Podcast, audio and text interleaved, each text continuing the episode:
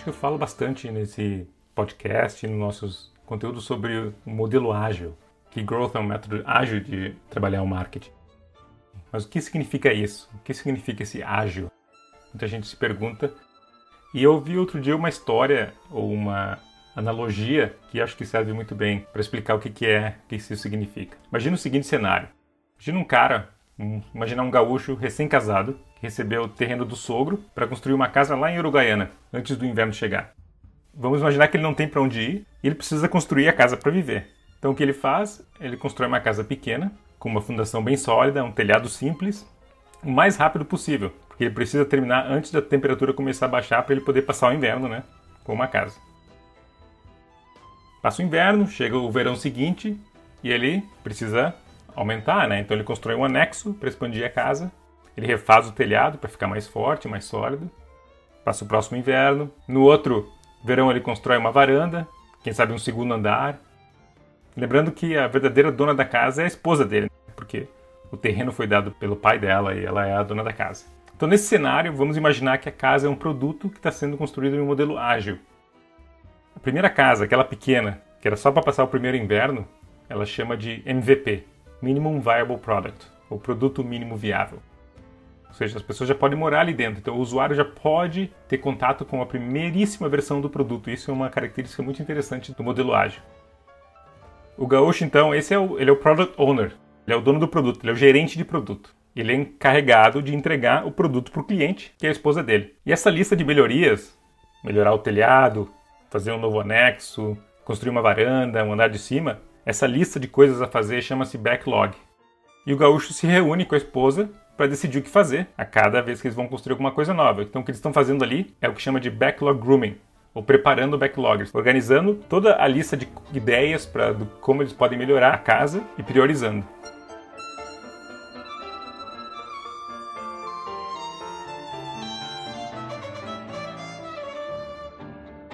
Mas o gaúcho não vai construir a casa sozinho. Então ele precisa contratar um pedreiro, por exemplo, e um mestre de obras. E ele resolve também trazer o sobrinho dele, porque o sobrinho dele vai estar lá no dia a dia para se certificar de que a equipe de desenvolvimento tenha que comer, né? E não tenha problemas de relacionamento entre eles e um monte de coisa assim, para se certificar que está tudo andando. Então o que a gente tem nesse caso aí é que o pedreiro e o mestre de obras são a equipe de desenvolvimento. E eles têm habilidades complementares, ao mesmo tempo que eles conseguem se ajudar nas diversas tarefas. Eles são o que chamam de profissional modelo T, que é importante em equipes ágeis e principalmente em equipes de growth. O que é um profissional modelo T? É um profissional que consegue trabalhar numa lista abrangente de habilidades, ao mesmo tempo que eles têm alguma habilidade que ele é melhor, é mais profunda, ou seja, é um T, né? Lá em cima tem toda aquela parte, um monte de tarefas que ele consegue se virar bem, mas alguma, uma ou duas tarefas que eles são mais especialistas. E o sobrinho é o que chama de Scrum Master. A função dele é simplesmente manter a equipe de desenvolvimento funcionando sem problemas. Essa equipe toda precisa sempre se certificar de que eles possam manter o prazo de entrega, que todos tenham os materiais necessários e tudo esteja andando corretamente. Então, a cada começo de construção, né, a cada período de construção, eles discutem o que eles vão construir e o que eles precisam comprar. Além disso, todo dia de manhã, o gaúcho, a equipe, tomam um café juntos e discutem o que eles vão fazer naquele dia, certo?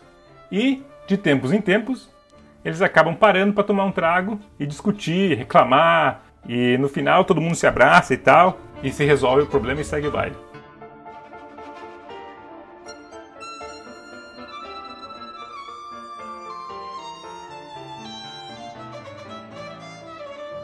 O período esse de desenvolvimento, de construção, é o que chama de sprint. O sprint em modelo ágil é um período de tempo finito onde a gente se delimita a construir algo que possa ser entregue para o cliente e usável naquele período. Normalmente um sprint de duas semanas, mas às vezes tem sprints de uma semana ou mais, dependendo de cada empresa. A importância de ter um período finito é que tu se obriga a simplificar a tua solução. É aquela valha máxima, né? Quanto mais tempo tu tem para trabalhar em alguma coisa, mais tempo tu vai usar para trabalhar naquilo. E essa reunião ou essa congregação que eles fazem antes de construir para ver o que, que eles precisam, chama de sprint planning. que é justamente pensando no que eles vão construir e no que eles precisam para construir. O café diário que eles tomam de manhã é o equivalente a uma stand-up. Reunião stand-up chama assim porque é para fazer em pé mesmo, 15 minutos, onde a equipe se alinha e discute o que foi feito na, no dia anterior, o que vai ser feito nesse dia que vai começar e os problemas que eles estão encontrando, para todo mundo se alinhar e todo mundo se ajudar para se certificar de que a gente não fique com pendenga que para trás e ninguém resolve. Já o trago e a discussão é o que chama de retrospectiva.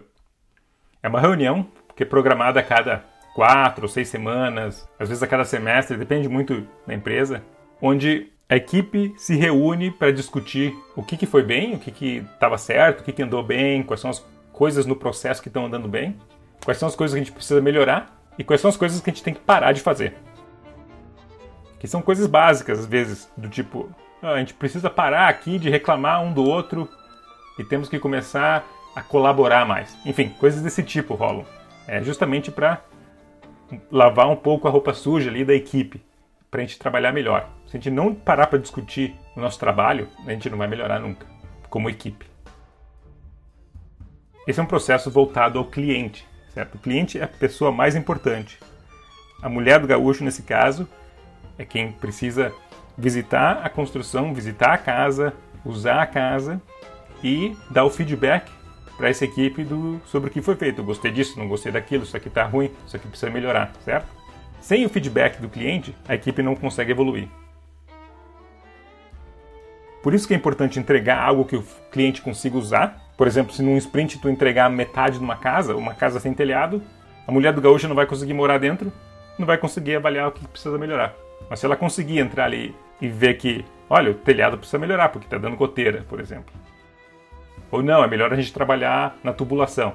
Enfim, é com esse feedback do uso diário do produto é que a equipe ágil consegue trabalhar no que mais importa, no que mais traz resultados. Esse é basicamente o método ágil, numa analogia talvez meio estranha.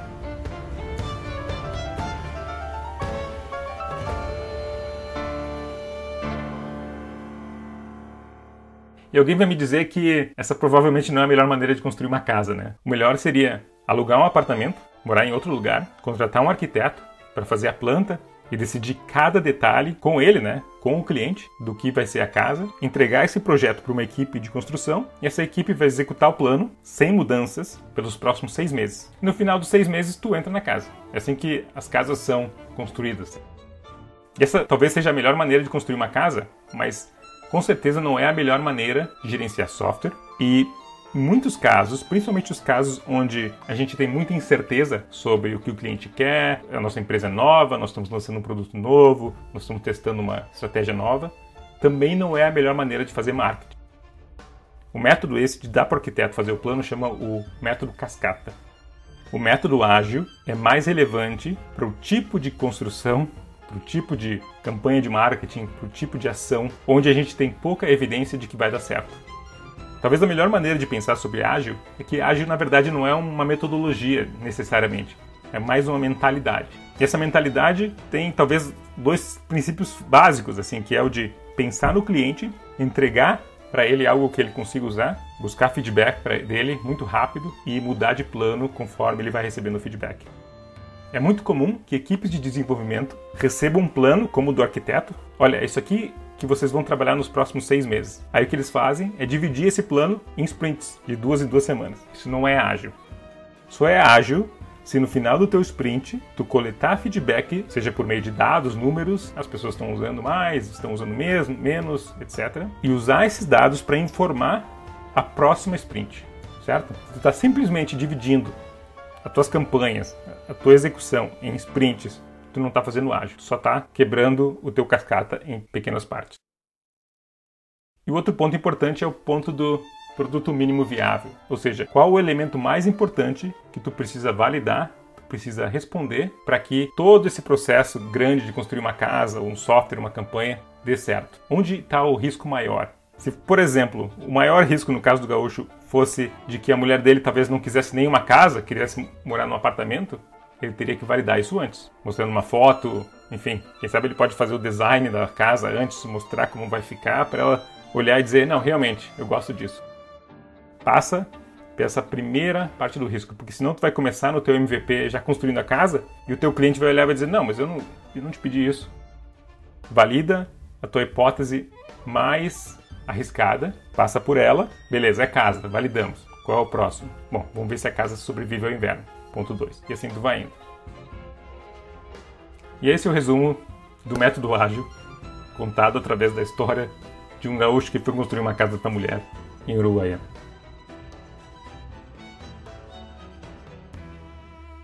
Lembrando que nós oferecemos um curso online de Growth Hacking, onde tu pode aprender todos os métodos de Growth Hacking, a mentalidade, como fazer experimentos, como liderar um sprint, como liderar uma equipe multifuncional e todas essas coisas. É só R$ 37,50 por mês ou R$ 27,50 se tu fazer o nosso plano anual e tu também tem acesso ao nosso curso de programação, onde tu vai aprender realmente a programar uma landing page, um site, APIs, fazer análise de dados SQL, muita coisa legal, com monitorias personalizadas do nosso programador UGA.